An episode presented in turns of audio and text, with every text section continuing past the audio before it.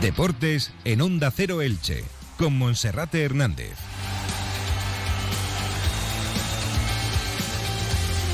¿Qué tal? Un saludo, muy buenas tardes. Llegamos al 1 y 20, la sintonía del 102.0 de la frecuencia modulada. Es hora de Radio Estadio Elche para resumir todo lo acontecido en este fin de semana para el deporte ilicitano y de su comarca.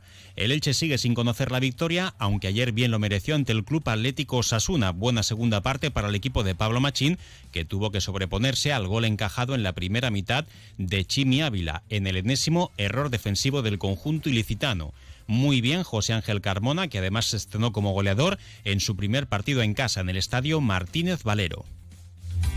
Un Carmona que el próximo sábado no podrá estar en el Sánchez Pizjuán frente al Sevilla como consecuencia de la quinta cartulina amarilla en lo que va de liga para él, la que vio ayer nada más comenzar el encuentro en el feudo franjiverde. También les hablaremos del mercado de invierno porque solo quedan ocho días para que se cierre el plazo. La llegada de Wakasu Mubarak se complica prácticamente hasta lo imposible porque su club de procedencia el equipo chino en el que milita y el que le ha cedido al Eulen de la Liga Belga, recurrió el pasado viernes la decisión para que no quede libre en el mercado como consecuencia de los impagos. Y también, como cada lunes, resumiremos los resultados más destacados de este pasado fin de semana. El próximo viernes 27 de enero, Elche Dona Vida. El Centro de Transfusión de Alicante y la obra social Cable te esperan en el Estadio Martínez Valero de 10 de la mañana a 8 y media de la tarde para donar sangre y registrarte como donante de médula ósea. Dar vida nunca fue tan fácil. Dona sangre, dona médula. Extiende tu brazo y regala vida.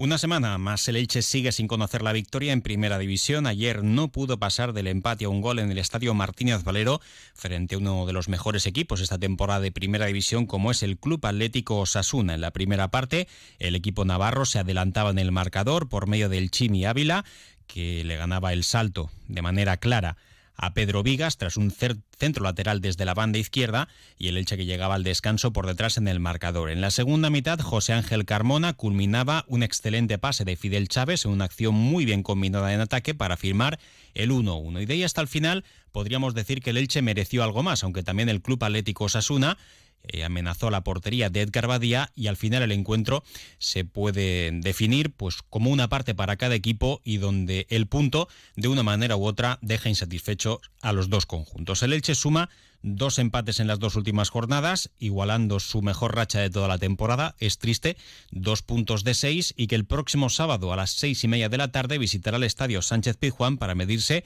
a priori a un rival directo, como es el Sevilla.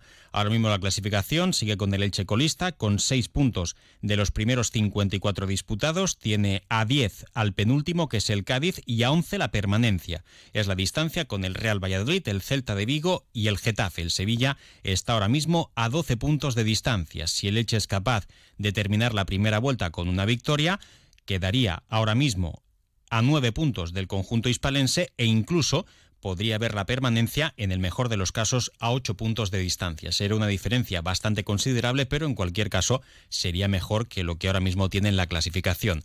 No cabe duda que sumar de tres en tres son pasos de gigante y el Elche de momento ha sido incapaz de ganar en todo lo que va de campaña. Escuchamos qué es lo que decía Pablo Machín al término del encuentro cuando aseguraba que su equipo había dado todo lo que tenía y que como mucho le da ahora mismo para sumar, ni siquiera para ganar. Hombre, cuando el equipo da todo lo que tiene, como dices tú en la pregunta, yo no puedo estar enfadado con ellos. Podré estar como mucho pues eh, frustrado porque creo que hemos hecho lo suficiente como para haber podido ganar el partido y únicamente otra vez pues nos da para sumar, lo podemos ver como, algo positivo porque es sumar, pero aparte de la situación que tenemos, también es en casa y, bueno, nosotros buscábamos eh, única y exclusivamente la victoria. A partir de ahí, pues creo que eh, volvemos a hacer una muy buena segunda parte en la que sinceramente creo que nos hemos merecido más.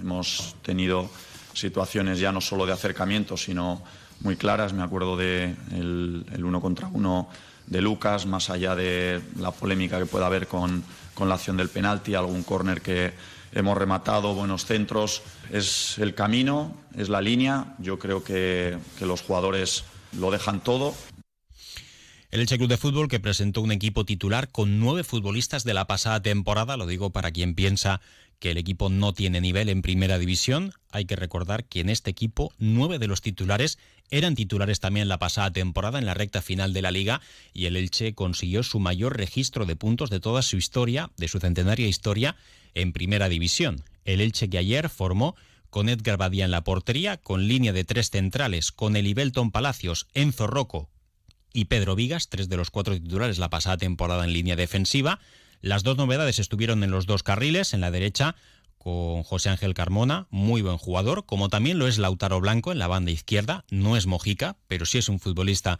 con un futuro indiscutible. En el centro del campo con la pareja Omar Mascarey, Gerard Gumbau, como interiores actuaron Pere Milla y Fidel Chávez y en la punta de ataque estuvo el delantero argentino Lucas Boyé, que sigue negado, tuvo en la segunda parte una acción para haber finalizado como lo hacía con frecuencia la pasada temporada y lejos de marcar el gol remató muy desviado con su pierna derecha. Por tanto, son circunstancias que genera el mundo del fútbol, el bloque de la pasada temporada lo ideal hubiese sido que se hubiese mejorado, pero tampoco consideramos que se haya empeorado. Tan solo el único jugador importante que se ha marchado ha sido el de Johan Mojica.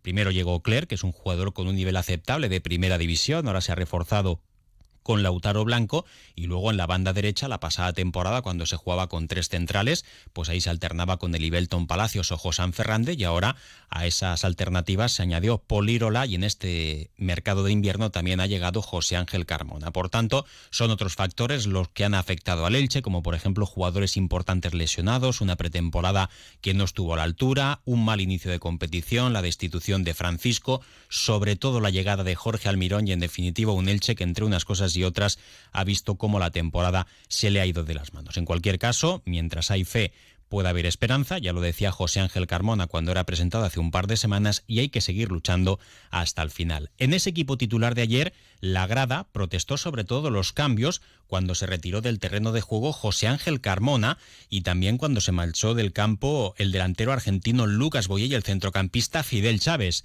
Fidel Chávez que estaba realizando un gran encuentro y que fue sustituido en la segunda mitad eh, cuando el equipo estaba protagonizando su mejor fútbol. El técnico justificaba ayer en rueda de prensa el porqué de esas sustituciones. Juro que cabreados no, estarán, bueno, que desearían estar jugando más, pero se tienen que dar cuenta también de que Lautaro el cambio es obligado porque eh, tiene o tenía pues un poco contracturado y molestias en el isquio y bueno, tenemos también otros compañeros eh, Fidel es el primer día que juega más de 45 minutos después del otro día. Mm, todos queremos dar más y para mí eso pues, es una satisfacción, pero esto es una cuestión de todos. Necesitamos energía, todos los equipos procuramos hacer el mayor número de, de cambios aunque no sean obligados, está claro. Fundamentalmente era el tener más mordiente, el seguir colocando a los dos puntas nueves intentando seguir metiendo centros para tener ahí dos referencias. Y lo mejor del partido de ayer, más allá del resultado y de la segunda parte del equipo, sin ningún tipo de dudas, fue la afición del Elche. Espectacular. Y esto ya no son palabras vacías, es que desde mi punto de vista se te ponen los pelos de punta, porque la afición del Elche, con todo lo que se está sufriendo en esta temporada, en ningún momento cargó contra el equipo, estuvo animando, en algún momento pudo que pudo haber indiferencia, y algún tímido silbido, pero los 17.589 espectadores que acudieron ayer al Martínez Valero tuvieron respeto por los futbolistas que estuvieron en el terreno de juego. Al descanso no hubo pitada y al final del partido incluso desde la grada de animación se quedaron para esperar a los futbolistas que fueron a la zona de fondo sur para juntarse todos cogidos por el hombro y escuchar los cánticos de apoyo de la afición, de esa parte de la afición que estaba en la grada de fondo sur y que gritaban el sí se puede. Veremos si son capaces de ofrecer una alegría en el partido del próximo sábado en el Sánchez Pijuán. Pablo Machín también elogiaba el comportamiento de la grada. Si no es lo mejor, de lo mejor que, tenemos, sin duda que es nuestra afición. Totalmente comprensible que haya gente pues que, al igual que, los futbolistas, sienta frustración, porque muchas veces hasta ellos también pueden ver eh, desde su punto de vista que, se cometen injusticias, tipo pues el, eh, alguna decisión quizá arbitral o consideren alguna decisión incluso del propio entrenador, pero sin duda que la afición la catalogo no como un 10, sino como un 12. es mm, impresionante que, que venga tanta gente rozando la cifra de los 20.000 espectadores. Y también en esa línea se mostraba el entrenador del Club Atlético Osasuna, Jacob Arrasate, que comparaba la afición del Elche con la del Club Atlético Osasuna, que también se había comportado así de bien en momentos críticos para el equipo navarro. Sí, sí, lo he visto en Pamplona, justo. Yo creo que en eso somos parecidos, ¿no? Eh, el último partido de casa había también más de 20.000, hoy se ha visto también eh, que el equipo estaba mal el primer tiempo y luego la afición la lleva en volandas, eh, lo ha despedido con un aplauso. Yo creo que bueno, Elche siempre ha tenido una gran afición y, ahora pues yo creo que la afición entiende también que el equipo necesita ese aliento y por eso eh, están como están. ¿no? Yo creo que es bonito en el fútbol actual, donde no es fácil ver esas cosas, pues bueno, ver un estadio volcado con, con su equipo, aún yendo las cosas mal. ¿no? Para empezar lleva dos empates ¿no? en los últimos dos, dos, partidos y creo que hoy en primer tiempo pues bueno, nosotros hemos estado bien y les hemos hecho correr para atrás y al final han estado incómodos, ¿no? pero luego el segundo tiempo se ha visto un poco el potencial que, que tiene el Elche, ¿no? un equipo valiente, un equipo que, que, además con este dibujo centra mucho, llega con muchísima gente, ha tenido opciones de, de ganar también y y bueno, eh, yo creo que van a más, van a más, pero también es verdad que llevan una desventaja muy, muy grande, ¿no? Yo creo que seguramente eh, hace falta una victoria para que ellos vean que, es posible, pero bueno, eh, quedando toda la segunda vuelta, yo no, no doy por muerto al Elche ni, ni mucho menos, ¿no? Y, bueno, se ha visto un poco el segundo tiempo el, el nivel que tiene el Elche. Bueno, y en el mercado destacar que el regreso de Wakas Mubara, que al Elche no será posible a priori, si no cambian mucho las cosas en este mercado invernal, porque el Shenzhen de la Liga China el pasado viernes eh, recurrió la petición del jugador de rescindir su contrato como consecuencia de los reiterados impagos. Se dirigió a la FIFA, el último día para poder recurrir era el viernes, finalmente sí llegó esas alegaciones por parte del equipo chino y por tanto ahora la FIFA ha respondido que podrá ofrecer una resolución a este caso antes del 6 de febrero. Puede ser mañana o puede ser el día 5 o 6 de febrero, que sería ya con el mercado de invierno cerrado. Ante esta situación, el Elche no puede esperar si quiere satisfacer las pretensiones de su técnico, Pablo Machín, que solicita al menos un defensa central más y un medio centro. Por tanto, lo de Guacaso va a ser bastante complicado y solo podría llegar al Elche en el caso de que quedaran fichas libres y que fichara ya en el mes de febrero como agente libre. Además, también habría que ver si el representante del jugador y el propio futbolista están por la labor de arriesgarse a perder el contrato millonario que tiene en el conjunto chino sin tener un precontrato firmado con su posible club de destino. Así que según las fuentes que hemos consultado esta mañana a primera hora, va a ser muy pero que muy difícil, prácticamente imposible que Guacaso pueda volver a vestir la camiseta del Elche Club de Fútbol. Una pausa y enseguida repasamos la agenda polideportiva del fin de semana.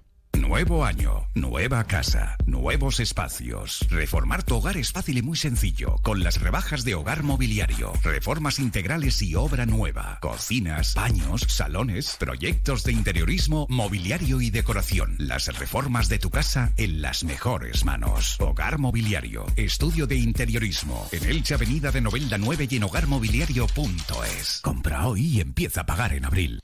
Repasamos ahora esos resultados de las últimas 48 horas para el deporte